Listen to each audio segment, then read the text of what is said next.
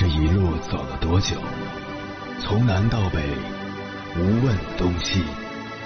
这一生走了多远？春华秋实，红颜白发。也曾鼓起勇气，奔向不曾到达的地平线。也曾迷失方向，受困于爱恨情仇的漩涡。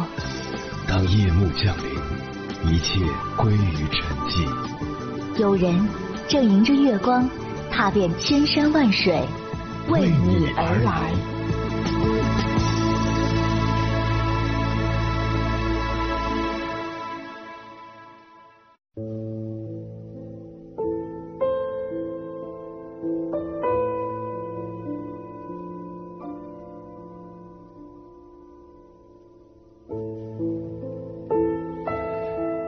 心理学家阿德勒认为，人的一切烦恼皆来自人际关系。由此可见，社交活动对一个人的影响有多大。关于社交，每隔一段时间都会冒出来一些新名词，继社交恐惧症、社交牛人症之后，社交自觉症也冲上了热搜。公交上大声外放的短视频声音，在整个车厢里滚动播出。逢年过节，一年只见一面的亲戚，喋喋不休的关心着终身大事。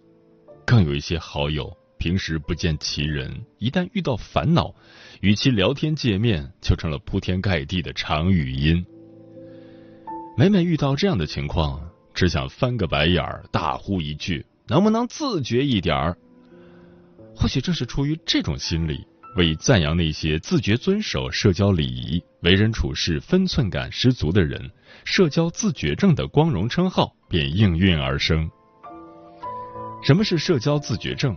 它指的是与人相处的时候有分寸感和边界意识，语言行动都能恰到好处，让人感觉舒适、有礼貌，不去挤占他人的公共空间，不给他人造成困扰。那么，拥有社交自觉症的人在人际交往中都有哪些表现呢？一不过分索取。生活中，有些人仗着与对方关系好，就不断的索取，但是当对方需要他们帮助的时候，他们却会找出各种借口来推辞。如此做法，再亲密的关系也会渐渐疏远。人与人之间讲求一个礼尚往来。只有懂得回报对方的善意，才会令关系融洽和谐。二不口无遮拦，每个人都有自己的短处，不愿意被别人提起。有些人却仗着与对方关系好，肆意的拿对方短处开玩笑。如果对方不乐意，他们便埋怨对方开不起玩笑。一段关系无论再亲密，也要有所收敛。懂得哪些话可以说，哪些话不可以说。许多关系的破裂，往往就因为近之则不逊，失去了该有的尊重。三不插手私事。生活中有些人总是对别人的私事过分热衷，他们不断的刨根究底，往往会令对方陷入尴尬的境地。人与人相处是需要边界感的。过分关心别人的私事，不但会给别人造成困扰，同时也暴露了自身修养的不足。对别人的私事冷漠一点，是一份体谅，同时也是一份自觉。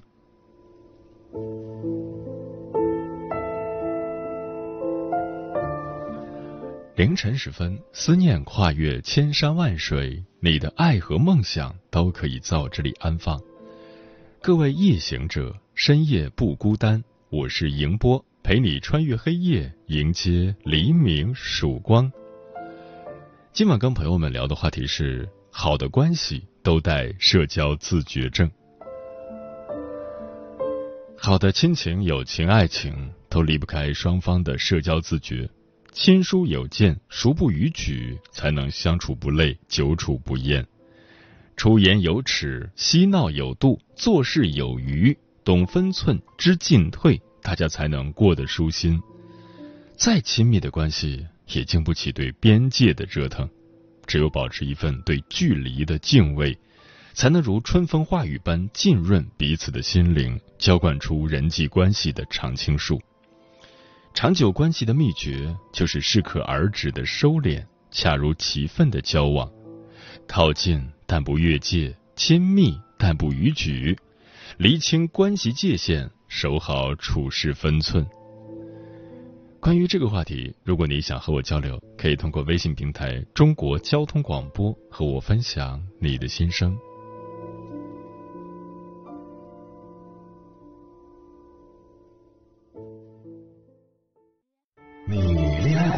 结婚算了，俺都有孙子了。呃，一直都单身啊。爱过。你有梦想吗？我希望多拉点生意，给孩子攒点钱。年轻的时候想当个舞蹈家。当然有啊，不过 我只想给自己打工。我一直想开个花店。你走过千山万水吗？跑了二十多年车，哪儿没去过呀？我也是个旅游达人，山山水水都看过。还没走过，不过呢，我想以后是不是能够环游世界？追星算吗？从一个城市跑到另一个城市。那你呢？我爱过，有梦想，此刻依然在路上，跨越千山万水，奔赴与你在深夜的心灵之约。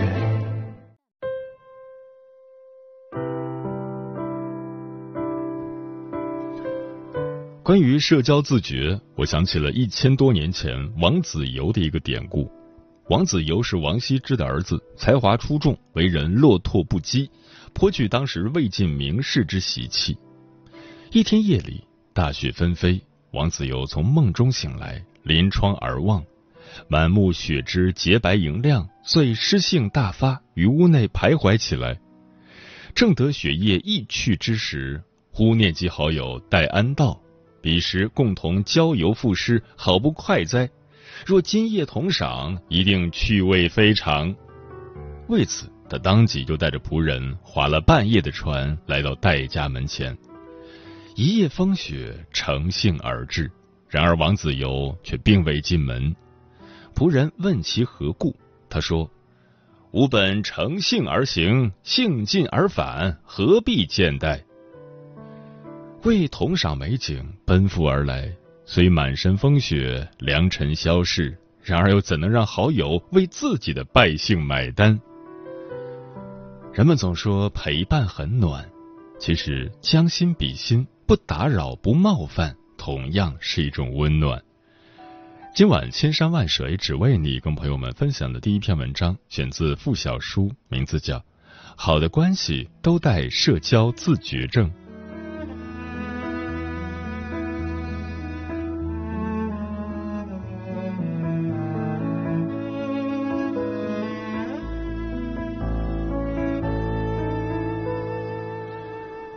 不知道你身边有没有这样一类人？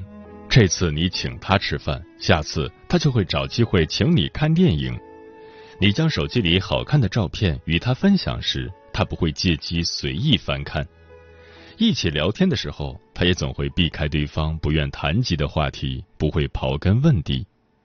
你们关系很好，但他不会因此失了分寸，而是自带边界感。言行处事无不体现出极强的社交自觉。人生在世，每个人都不是一座孤岛，谁都无法自全而活。人与人之间最美好的事情，莫过于久处不厌；最长久的关系，莫过于彼此自觉。漫漫人生路，看遍世事后，方才明白，好的关系都带社交自觉症。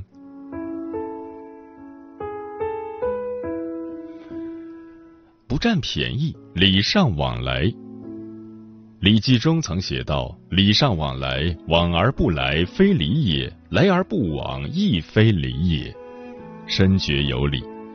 格局越大的人，心胸越开阔，越不会想着占人便宜。相反，他们会时刻铭记别人的好，甚至选择让自己吃亏，以此回报恩情。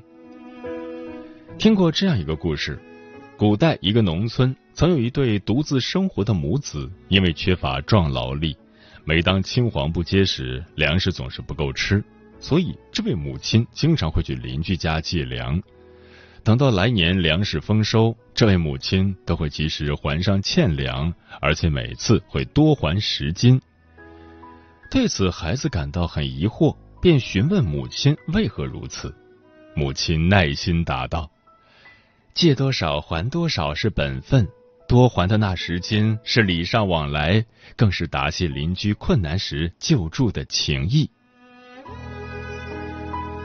老话就说：“不占便宜是教养，礼尚往来是修养。”若是这位没有多还给邻居额外分量的粮食，反而是只想着占便宜，玩一些缺斤少两的把戏，想必邻居也不会再借粮给他，母子二人的生活也只会更糟糕。做人不占便宜，实则是最大的精明。心理学上有一个跷跷板定律。说的是，想要和谐相处，就需要保持双方的平衡和对等。一旦彼此交换不对等，那么就会像跷跷板一样失衡。与人相处最大的悲哀，莫过于把别人对你的好当做理所应当，只占便宜，不懂感恩。要知道，在彼此的情感账户里，如果只索取不付出，总有一天会欠费透支。关系也会走到尽头。曾国藩曾在家书中提到过久不交的朋友，其中一条就是好占便宜者不交。确实，与不懂情义的人交往，一腔热忱只会被辜负，满心期待只会换来失望，因为你永远也捂不热一颗冷血的心，感化不了自私自利的人。最好的做法就是尽量远离。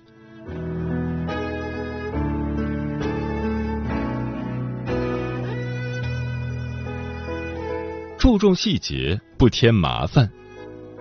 海伦·凯勒曾说：“我在有生之日要极力学会自立，在能力范围内尽量不去增添别人的麻烦。”的确。人与人之间最高的礼遇，不是称兄道弟，也不是刻意逢迎，而是在交往中注重细节和分寸，让别人感到舒服。生活中常有这样的人，他们体贴又细心，总是能从细微之处为他人着想。他们看似微不足道的举动，就能让人温暖良久。在张泉灵的家乡上海，评价一个人有品德，有一个标准叫识相，也就是指这个人会约束自己的行为，知道自己是谁，不给别人添麻烦。原来早期上海人居住的环境多为石库门，一栋房子有七户二十九口人，其中一个最大的缺点就是只有一个水龙头，这么多人只能共用这一个水龙头。每当需要用水的时候，大家都要排很长时间的队，特别是早高峰时间段，更是令人焦急。于是居民们达成一致，不占用水龙头，接好水之后，马上到边上洗漱，给别人腾出地方来。也正因如此，不仅谁都没有耽误时间，邻居们的关系更是越来越和谐。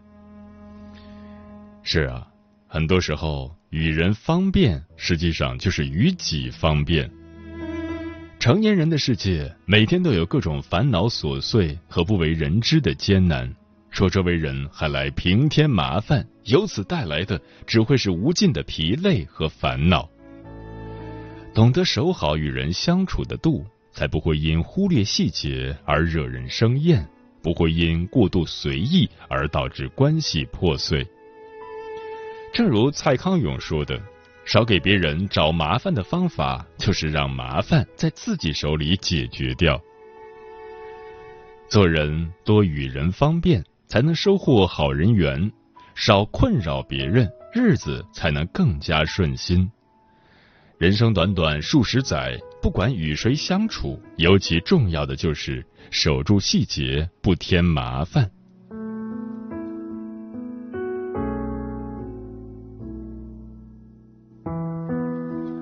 尊重隐私，自带边界。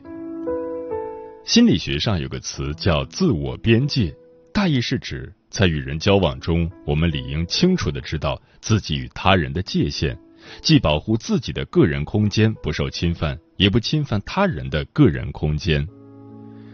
人生于世，每个人或多或少都有不足为外人道的心事和秘密，不愿轻易示人。也都需要有一方属于自己的空间，不被打扰。无论是亲情、友情还是爱情，最怕的就是过度参与对方的生活，毫无边界感，以爱之名消耗情分。想起之前看过的电影《我想和你好好的》，女主喵喵对男友的控制欲让人倍感窒息。喵喵与男友在一场意外中相遇，两人一见钟情，很快就确定了恋人关系。热恋中的喵喵却极度缺乏安全感，即使男友向她承诺自己不会背叛，她仍不放心，甚至严格限制男友靠近其他女性。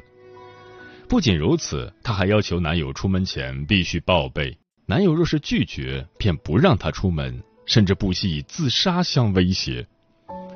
令人感到更可怕的是，喵喵为了监视和控制男友，还在家里偷偷安装了监控。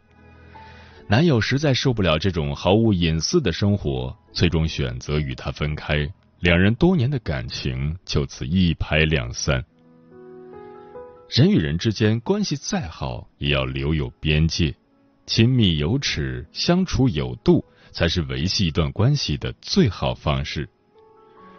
然而，生活中总有很多人把握不好交往的度，随意拿别人的隐私说事。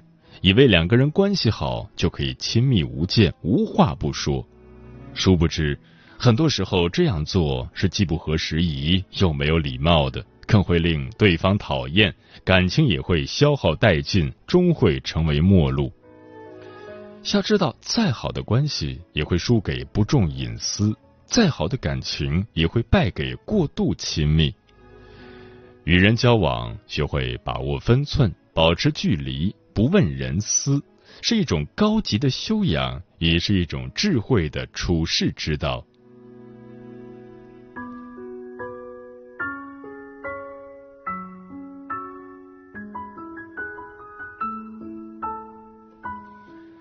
周国平曾说：“人与人之间最重要的区别，不在物质上的贫富、社会方面的境遇。”是内在的精神素质，把人分出了伟大和渺小、优秀和平庸。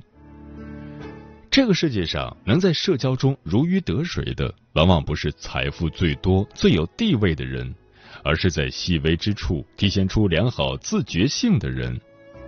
不会占人便宜，懂得礼尚往来，永远关注细节，不给别人添堵，尊重他人隐私，自带距离和边界。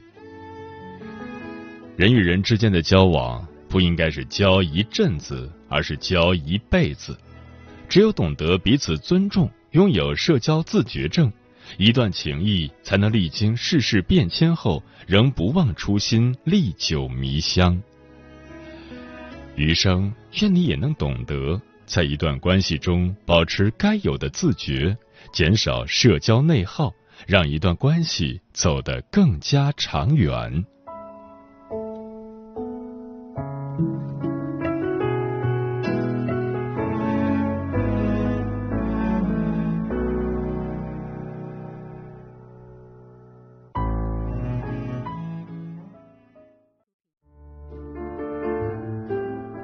一种思念叫望穿秋水，有一种记忆叫刻骨铭心，有一种遥远叫天涯海角，有一种路程叫万水千山。千山万水只为你，千山万水只为你，正在路上。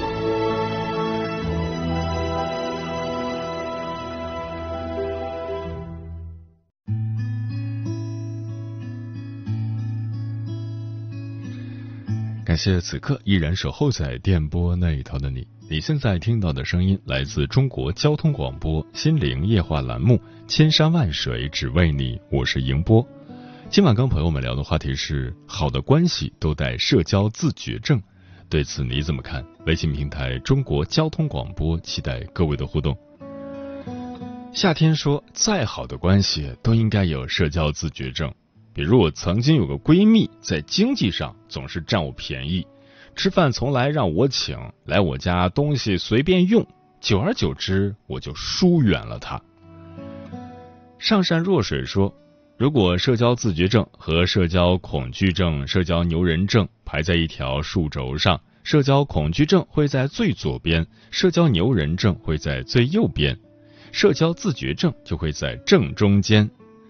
它既不像社恐那样令人无话可讲，也不像社牛那样令人尴尬。总而言之，比起社恐和社牛，跟有社交自觉症的人相处会让人觉得更舒服。漂浮的云说：“生活中总有一些尖酸之人，说话从来不管别人的感受，凡是从个人角度出发，变着法投机取巧，以为别人都不如他聪明。”却不知别人不和他一般见识，是装傻罢了。看来这种边界感也是要靠自己的素质来提升的。启梦木良说：“好的社交关系就是说话点到为止，不一定非要知无不言，言无不尽。是你有问题，我在；我有问题，也能找到你。是我的生活，你不需要打扰；你的生活，我也不干涉。”更是要有作为朋友的边界感，有时间观念，不会随时打扰别人休息，不会占有对方的生活，更是淡然相处，不逾矩，也不疏离。喵一子说：“点到为止，看破不说破，即是最好。不愿意说的事，你不论怎样都得不到答案的；愿意说的事，你不想听，都要追着你告诉你。”学会控制说话的分寸，不要越界。齐天大圣说：“进退有度，谈吐文雅，让人不反感，这是社交的必备礼仪，也是一种社交自觉。”苹果说：“做人靠心不靠嘴，交往靠真不靠伪。真心的人早晚能看到，虚伪的人早晚能看穿。”与人相交，但求一实在；为人处事，但求一诚恳。情话再妙，不如现实可靠；关系再好，不如真心有效。好的友情就是你情我愿，铁的关系就是相互扶持。木姑娘说：“如果更多的人都能拥有社交自觉症，不去侵犯他人的边界，那我们的世界就会减少很多不必要的矛盾和冲突。”嗯，成年人之间的相处有一个很重要的原则是只筛选不改变，因为大家都是成年人，习惯和认知都已经固化了，你很难去改变一个人。所以在尊重别人的前提下去筛选同类即可。很多关系没有争吵却渐行渐远，很大一部分原因就在于某一方没有足够的社交自觉，总喜欢管别人的事。干涉别人的选择，拥有社交自觉的人能够将心比心，在细节处体谅他人，所以别人更愿意与他们深交。